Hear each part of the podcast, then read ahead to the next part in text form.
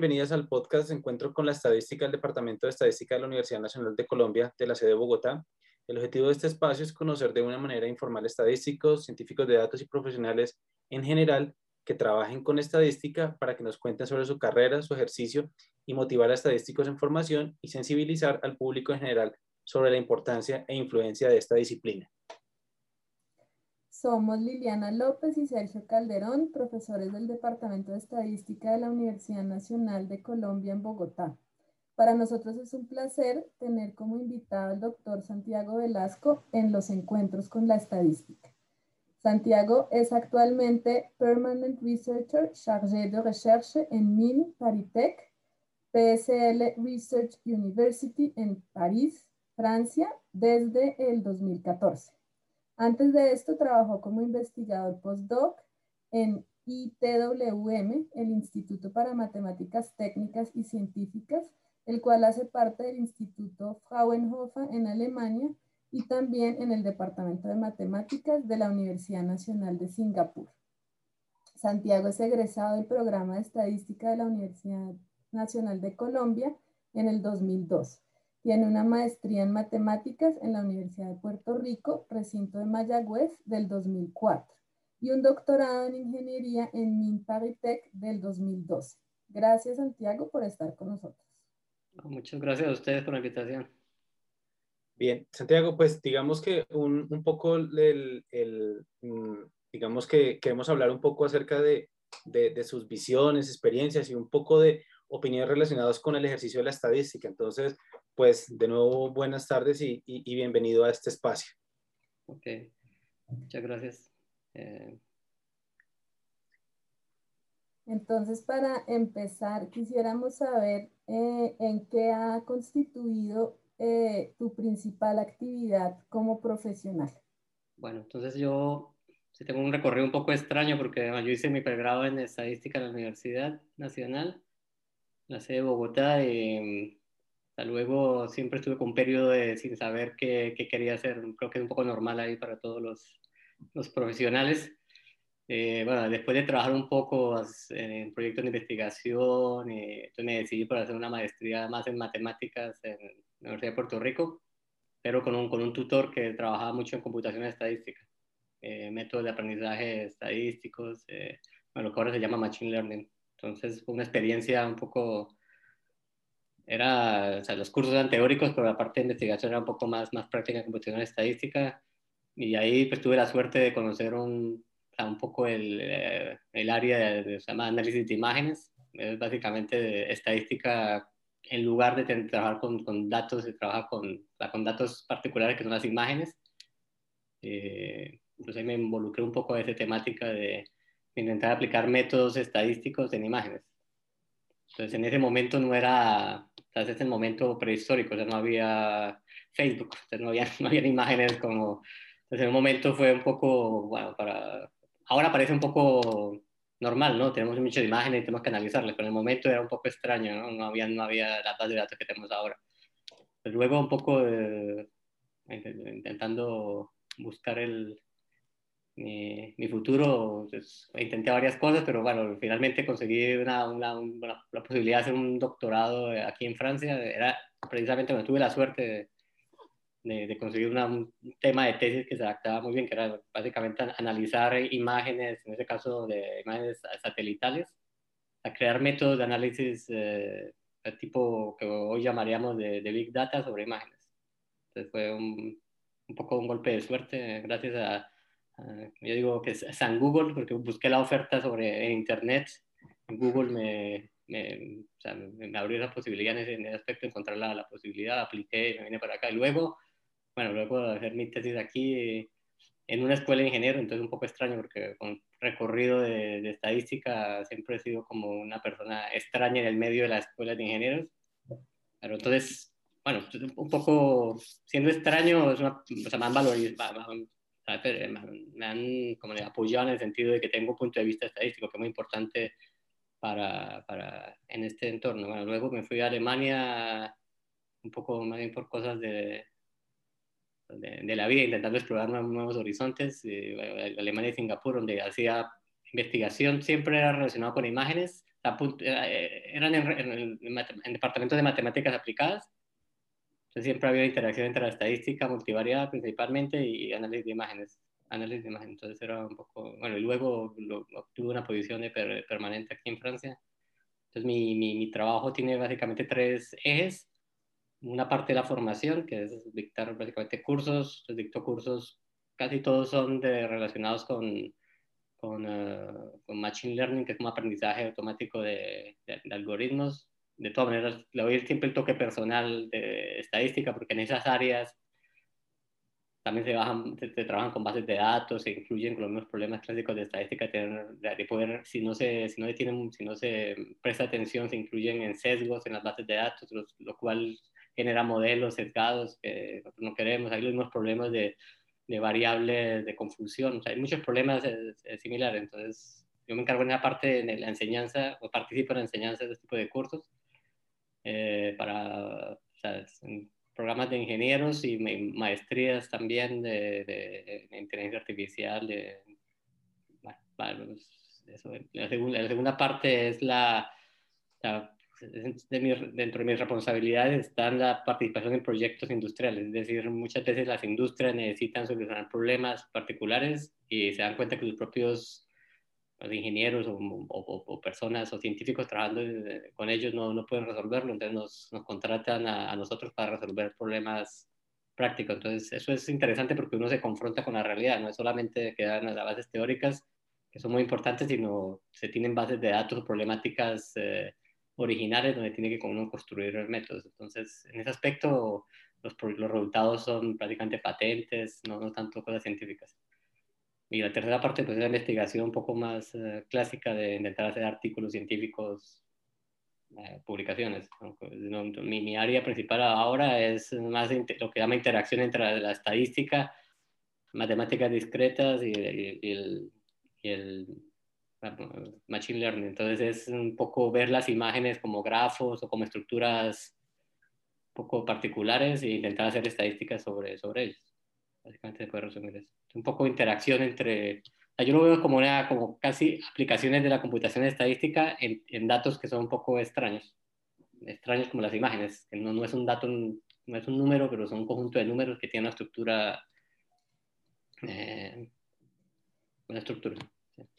O, sea que, digamos que de alguna manera, eh, digamos que eh, en lo que usted ha desarrollado a lo largo de su vida profesional ha sido digamos, investigación y de todas maneras como consultorías a, a, empresas eh, para, para, resolver problemas, digamos, reales en, en, en, general, ¿no? Así ha sido, si bien entendí, ¿verdad?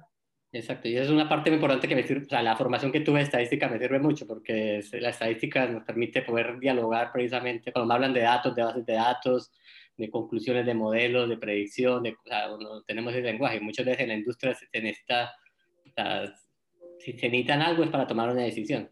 Si se necesita tomar una decisión de que tiene que crear un modelo, entonces ahí la reflexión la estadística clásica de, de, cómo crear un buen modelo para predicción, etc. Entonces, es, una, una, es algo que me, da, me diferencia de mis colegas de trabajo. Al, no ser estadísticos, de pronto no entienden esa parte de que los datos, bueno, no entendían ahora un poco la parte de que los, la influencia de los datos sobre, las, sobre los modelos que se están creando. ¿no? De acuerdo. Y digamos que en, toda esta actividad que usted ha desarrollado, Santiago, eh, ¿qué, ¿qué, impacto, digamos, eh, cree que ha tenido esas investigaciones, esos, esos aportes, esas consultorías a la sociedad o, a la academia? Sí, bueno, intento, o sea, el aporte, la principal es el tipo de tener una, una reflexión eh, un, poco, un poco de vista más estadística sobre, sobre qué, es lo que, lo, qué es lo que se quiere, lo que, bueno, ahora un poco más normal no se conoce lo que es los, llamamos la, la, revolución del Big Data, hay muchos datos. Entonces, yo trabajo con muchas empresas que trabajan con datos. Entonces, no es solamente tener eh, datos y hacer modelos, es intentar tener la reflexión de tener una lógica estadística, es decir, eh, pensar que la, la, estadística son los, son los mecanismos, son los, la, ciencia que estudia, yo lo pienso así, nos permite reflexionar en masa en, grupo, o sea, es decir, eh, las decisiones que tomamos eh, eh, los modelos que, que construimos o los, las conclusiones que tenemos se, aplican a una, una, población. Eso le digo porque me acuerdo que al, inicio de, de, la carrera, cuando yo decía estoy estudiando estadística, ¿qué, ¿qué, me decía la gente? Me decía, ah, eres un estadista. Decían, sí. entonces, no, no, estadístico. O lo otro, ah, sí, yo, yo, soy buenísimo en estadística, ¿no? Yo sé, pero estadística del fútbol. Entonces, en el, en el 78 que hizo un gol. O sea, no, eso es un, es un, dato histórico, eso no es una estadística, ¿no? Entonces, ahora, ahora la gente sabe un poco más de estadística. De todas maneras, deberíamos formar un poco más los periodistas o los políticos en estadística, porque muchas veces cometen... Pero bueno, es el, es el, es el hecho de, de que la, la, estadística sirve para, yo pienso así, para, para tomar decisiones en, en, en, o sea, los modelos siempre nos, o sea, nunca uno puede, son conclusiones en, en grupo, ¿no? En, poblaciones. Entonces, eso es difícil para, yo, yo pienso que el ser humano, es, esa manera de reflexionar es difícil de, de, o sea, no es tan intuitiva. O sea, uno, uno sabe, por ejemplo, por experiencia personal, que si, no sé, la gente dice, ¿no? Si, si, o sea, mi experiencia personal me dice que, que lo mejor para cocinar este, este, este producto es estos ingredientes, pero es la experiencia personal, pero si tú tienes que reflexionar en grupo, las conclusiones son, no son tan evidentes. Entonces, ahora lo vemos con la pandemia. Con la pandemia, las, las, las decisiones de salud pública se, se, o sea, los políticos tienen problemas para reflexionar en, en, en masa, ¿no? O sea, uh -huh. uno dice a una persona, colóquese la máscara, que la probabilidad de contaminación baja. Hay gente que responde, ah, no, pues yo, yo veo gente enferma sin máscara y no me contamino. Entonces, una cosa no molesta a la otra, ¿no? O sea, es, hay que reflexionar en más. Entonces, en mi, en mi trabajo es constantemente estoy haciendo casi eso mismo, en, en problemas, eh, por ejemplo, el simple hecho, por ejemplo, con imágenes, muchas veces tienen el, el, el objetivo de construir eh, no sé, métodos automáticos para reconocer, por ejemplo, la, la, edad de personas sobre una foto. Entonces, si la base de datos contiene únicamente personas blancas, el algoritmo no va a funcionar con personas de origen asiático, por ejemplo. Eso hay gente, de pronto la gente no, no se da cuenta que uno puede incluir, o sea, meter sesgos a las bases de datos que los, los cuales se, se, se, ven directamente los modelos que se, que se aprenden y la gente termina concluyendo es que el modelo es racista. El modelo no es racista, el racista es la persona que construyó la base de datos, o sea, el, que usted, o, sea, o de pronto inconscientemente incluye un sesgo que los modelos lo van a representar, a la pero no es el modelo que está mal, no es la estadística que está mal, no es el algoritmo, es la, la base de datos. Entonces hay que tener mucho, siempre la reflexión de o sea, los datos y cómo se toman los, los datos. Es, o sea, el modelo viene de los datos y los datos tienen que ser representar, representar bien la población que quieres. Eh, entonces esta reflexión estadística que es, es, es continua, eh, hace parte de, de, de, de, mi trabajo diario, ¿no? Claro. Sí. Ok, muchas, muy interesante, muchas gracias. Eh, bueno, con ese recorrido un poco atípico que, que has tenido, quisiéramos saber cuál ha sido, eh, en términos de, de la carrera profesional, el momento más difícil.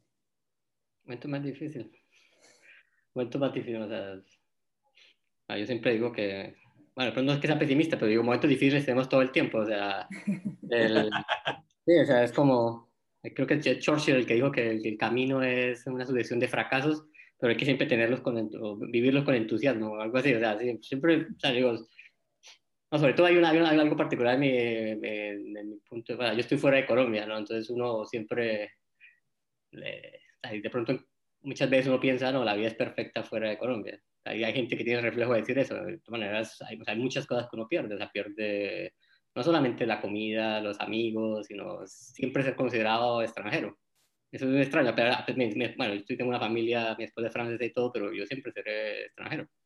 Eso es un poco es un sentimiento que, o sea, la, la parte, es una parte diaria. Hay, hay, hay cosas que no tienen que aceptar que, que, pronto uno no sabe al momento de salir del país. O sea, siempre, siempre serás extranjero. Siempre tendrás que reexplicar tu vida 10.000 veces, porque ¿cómo así que hice un pregrado en estadística? Porque, bueno, aquí en Francia particularmente no hay pregrados en estadística, entonces, ¿por qué? Entonces, eh, hay una fase, hay un poco de que eres siempre extraño en, en donde estás. Además, tienes, siempre te, te hacen falta cosas. Yo he cambiado, estuve en Puerto Rico, mi vida estaba bien, cambié, entonces dejé mis amigos, a perder amigos, cada, cada vez reinventarse es, es, es, complicado y es triste en cierta medida. O sea, la gente, bueno, a mí me gusta hacerlo, pero es, al mismo tiempo tiene, tiene su parte negativa. En cualquier sitio donde estés vas a extrañar algo. Al mismo tiempo va a descubrir cosas, entonces es un poco... Eh, bueno, de todas maneras yo tengo mala memoria, o sea, que eso me permite intentar eh, eh, olvidar las cosas malas y guardar las, las cosas positivas. Entonces, pero, pero y todas maneras, en, los en las transiciones, sobre todo, ha sido muy difícil para mí. Cuando terminé la carrera, yo no sabía qué hacer. Terminé mi maestría, yo no sabía qué hacer. De mi, mi doctorado, yo no sabía qué hacer. Entonces, siempre es... Eh, de todas maneras, yo intento perseguir mis sueños o mis intuiciones. y los sueños, creo que nunca he llegado al sueño, pero por lo menos abren caminos. Intentaba uno hacer, ya, no frustrarme porque quería hacer... No sé, ganarme el premio Nobel, entonces no hice ningún premio Nobel, entonces me frustro, ¿no? Pues no, o sea, y pronto el sueño es ese, pero ese camino, ese sueño te permitió dar un camino, y conseguiste algo y, y, seguir adelante, es lo que, lo que intento, lo que intento de todas, de todas maneras, siempre uno está como cuando está terminando ciclos, como dices tú, de, bueno, terminé mi carrera y qué hago, son como, como, como momentos eh, creo que todos, todos hemos pasado por ahí, bueno, ¿y ahora qué hago? ¿Y, en qué me desempeño? ¿Y qué voy a hacer? Eso, y, y, y, pero lo que tú has dicho es que siempre te has enfocado como, como bueno, ahora acabé esto y luego qué me pongo a hacer, pero, pero, pero siempre, siempre eh, has estado como abierto a, bueno, voy a hacer esto, voy a plantearme esto y me pongo metas. De nuevo, eso es como, como, como, como me parece muy, muy una parte bien importante que ha resaltado también. Sí. Eh, entonces, entonces bueno, usted, usted nos decía que, que, que, que bueno, que han, han, sido muchos momentos difíciles, pero, pero me imagino que también momentos satisfactorios has tenido en tu vida profesional. Como nos puedes comentar uno, uno de esos momentos que te haya parecido satisfactorio en tu vida profesional. Pues ahora es más, es más fácil acordarte de los últimos, porque, bueno, ahora que tengo estudiantes eh, doctorales, cuando terminan cuando terminan una tesis y uno ve la, el esfuerzo que les ha la logro, que, que, han tenido y la felicidad que... A mí me, o sea, me, o sea, me, siento contento al ver a los estudiantes progresar y que consiguen un trabajo, luego... O sea, hay un poco de...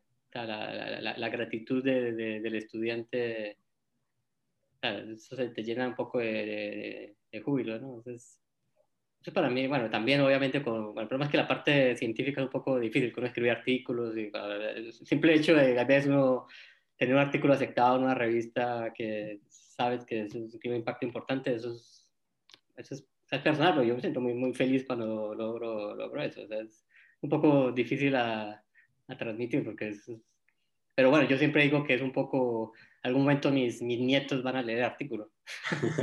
un poco, todo el mundo dice que quiere volverse inmortal, entonces digo, bueno, bueno, mis nietos le dan artículos, o sea que estarán contentos. Yo, mi abuelito, mire, mire, tontería que escribió. Pero bueno, nos llena de felicidad saber que es un poco, me estoy volviendo un poco inmortal en ese aspecto. Claro. Bueno, y también quisiéramos saber eh, qué persona o, referente que hayas conocido o no, puede ser un, referente histórico, fue el que más influenció tu vida profesional? Bueno, sí, hago un recorrido un poco de mi vida en el, pregrado en la Nacional. O sea, yo hice mi investigación con el profesor Jorge Ortiz, que me imagino que ya está pensionado, pero es el, el que dictaba el curso de computación estadística, entonces me enseñó a mucho, me, me enseñó a pensar un poco de la, yo todavía lo que hago, o sea, tienes un problema, intentas crear como un modelo, simulas, acuerdo de simulaciones tienes conclusiones y luego intentas construir un modelo más teórico. O sea, esa, esa manera de pensar basado en simulaciones, de computación estadística, me la, me la, me la enseñó él y me, me, ha influenciado mucho. O sea, es más o menos sigo haciendo lo mismo. Y luego en la maestría, bueno, trabajé con el profesor Edgar Acuña, que tenía un pensamiento un poco más, eh, más de machine learning, también me influenció mucho. Y, conocí, bueno, y trabajé con él, con el profesor Raúl Machiavelli, que es más de bioestadística, pues, sea, me influenció mucho más, más en el, no sé cómo decirlo, en la forma de, de tomarla, de, de, ver la vida. O sea, él, es muy fuerte como estadístico, pero lo que más me transmitió fue un poco la, la, forma de, de, ver la vida, de, ver las oportunidades. Me, o sea, me, me, alimentó mucho, me da buenos consejos, eso, eso ayuda, ayuda mucho. Como tomarse la vida un poco con más calma, porque de pronto está en el momento uno está muy estresado, quiere hacer muchas cosas y porque él había hecho su tesis un poco tarde, entonces yo después de mi maestría duré mucho tiempo trabajando, intentando ser, o sea, buscando como qué hacer, eh, entonces me decía, no, pues, tú, si comienzas una tesis tarde, es hasta mejor, ya tiene la madurez de entender lo que estaba haciendo, ya va a ser más rápido, va a aprovechar su tiempo, y en, realidad fue así. Cuando comencé mi, mi, tesis, le hice mi tesis muy rápido, publiqué todo y todo, porque en realidad tenía una madurez eh, científica y, personal para, para, para, afrontarme a esa, y bueno, y referente a, bueno, afrontarme a la, a la dificultad de una tesis. Y referentes históricos, bueno, de la estadística, a mí me encanta leer los artículos, así no los entienda todos completamente, de, de Mardia, que es de, estadística multivariada, que trabaja mucho en datos direccionales, que es una cosa que me, me, gusta mucho, porque es como trabajar en, en estadística, pero donde la, la, la, variedad, o sea, el, tipo de datos que tienes es diferente, entonces hay que adaptar todo la estadística otro tipo de, de, de, escenario y es algo lo que yo hago, o sea, yo trabajo con imágenes y con, con grafos, entonces casi lo mismo, pero él, él lo hacía de manera mucho más, más teórica en, datos, de, lo hace todavía porque no, no está muerto, en datos direccionales. Pero así no lo conozca, me ha influenciado mucho, me encanta leer esos artículos. Y bueno, y aquí en el laboratorio donde yo trabajo, el que fundó el laboratorio es George Matron, que es el mismo que, que inició con la geoestadística. Entonces él inició con la geoestadística y, y, el tratamiento de imágenes a la francesa como es donde yo, donde yo trabajo. Entonces, sí, él, intento le, pues, inspirarme un poco en la, manera de, de, de, trabajar de ellos. Un poco. De acuerdo, gracias Santiago ya, ya para ir cerrando, eh, nos gustaría que nos, digamos, que, que nos, nos, diera a conocer un poco, eh, eh, que nos dieras, digamos, un, un, unas, unos tips para, para, según desde tu punto de vista, para, para, para, ser un buen estadístico. A estos muchachos, darle, darles ese mensaje o darles estos como, como tips para, para, para, para que ellos se, sean buenos estadísticos como futuros profesionales en la ciencia. Bueno, yo, yo lo que pienso en general, bueno, primero se puede aplicar a cualquier ciencia, es, eh, yo personalmente nunca estudié para una nota. O sea, yo me sacaba tres y estaba contento porque yo sabía, o sea, yo sabía lo que, lo que hacía, intentaba, o sea, yo quería aprender, aprender, aprender. porque yo siempre pienso que uno, uno tiene, o sea, lo que tiene se, se puede ir en el momento, o sea, pero lo que sabes, nadie te lo puede quitar. Entonces, lo que yo quiero es precisamente saber más. Siempre he sido muy muy glotón de idea de que iba a aprender más, aprender, pero es aprender lo que, lo que yo quiero. Y, y al mismo tiempo hay que, o sea, yo cuido lo, lo, que, lo que sé, lo que amo y lo que, y lo que sueño. Digo yo, lo que amo son las personas con las que estoy. Es muy importante tener una estabilidad un poco, no solamente novio o esposa, sino amigos, la, la familia. Hay que cuidar un poco el, la parte personal porque eso construye el ser humano y, y los sueños es lo que, lo que decía al comienzo, o sea, siempre hay que soñar, así nunca logres, siempre soñar, eso te, te, te alimenta. Bueno, eso es para cualquier profesional. En el caso de la estadística en, en, en particular, eh, tips para, para, mejorar es, eh, bueno, yo pienso que, que, es importante tener una visión global de la, de la estadística. Y, por ejemplo, no, si te gusta la serie de tiempo, pues trabaja en serie de tiempo, pero no olvides de vez en cuando, inclusive hubiera charlas de, de, de, ciencia, de, no sé, de biología o cosas completamente distintas, porque muchas veces eh, ahí está el, la, la, manera de pensar estadística se, se encuentran en todas las ramas, en todas las aplicaciones. Y hay, hay modelos, hay ideas o pequeñas eh, cosas que te pueden servir en tu, en, tu área. Entonces, o sea, no cerrarse a, un solo, a una sola, o sea, para investigarse, pero no, no, o sea, no cerrarse a la posibilidad de ver nuevas ideas en, otro, en otros campos. Eso es, es muy importante. Intentar guardarla, ser ético también, porque en estadística, es, sobre todo en la, en la industria, ahora se ve se, ve mucha interacción entre los políticos y la, estadística, la, la, toma de decisiones que decíamos en, salud pública y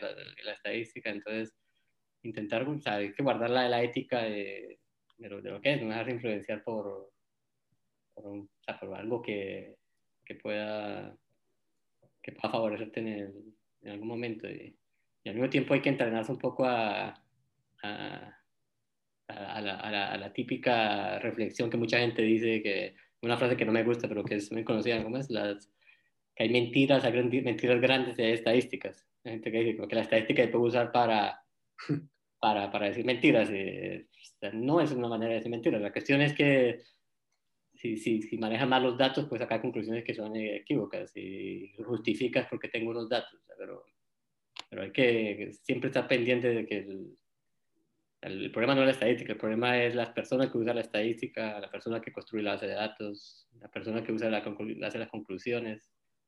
siempre estar uno, mm, yo siempre estoy a la, a la defensiva en ese aspecto. O sea, porque bueno, tú hemos, visto ahora con la pandemia más todavía, ¿no? Que algunos políticos o algunas personas usan datos para decir cosas que en realidad no son ciertas. Eso es, eh, entonces lo están básicamente usando para, para concluir cosas que no son ciertas. Bueno, el ejemplo es la paradoja, paradoja de Simpson, es muy importante, es muy importante eso, saber cómo, cómo si tú acumulas sobre variables de, de, confusión, puedes sacar conclusiones que no son. O sea, es, importante uno conocer eh, detalles como, como esos. La historia del, del, café. El, ¿Cuántos años empezaron a decir que el, que, el, que el, el, cáncer de pulmón era relacionado al consumo de café?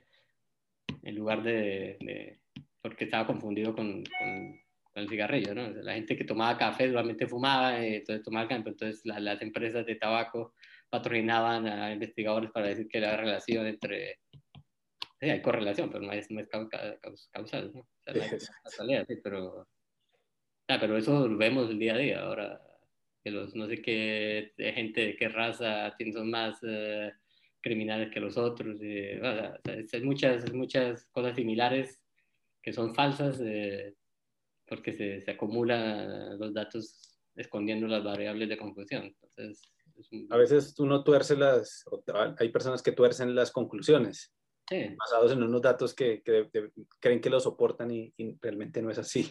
Sí, no, entonces es el problema, sí, como estadístico uno tiene que estar, siempre estar a la defensiva un poco de no dejarse utilizar a, eh, en aspecto, porque a mí me parece que la estadística es muy, o sea, ahora, ahora, hoy en día la gente ya entiende más estadística, ¿no? Entonces es una herramienta para tomar decisiones, pero es una herramienta para, para influenciarla. Entonces, tener cuidado no caer en, ese, en, ese, en esa trampa de, de de perder un poco la ética por ayudar a, alguien o a sí mismo, ¿no?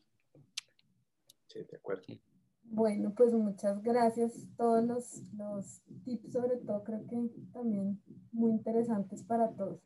Entonces queremos eh, pues agradecer al doctor Santiago Velasco por haber aceptado estar en este espacio, agradecer a todos los que nos escuchan y esperamos que les haya gustado y que nos acompañen en una próxima edición de este podcast. No, gracias a ustedes y les felicito mucho por la idea de, de hacer este tipo de podcast. Gracias. Gracias, Santiago.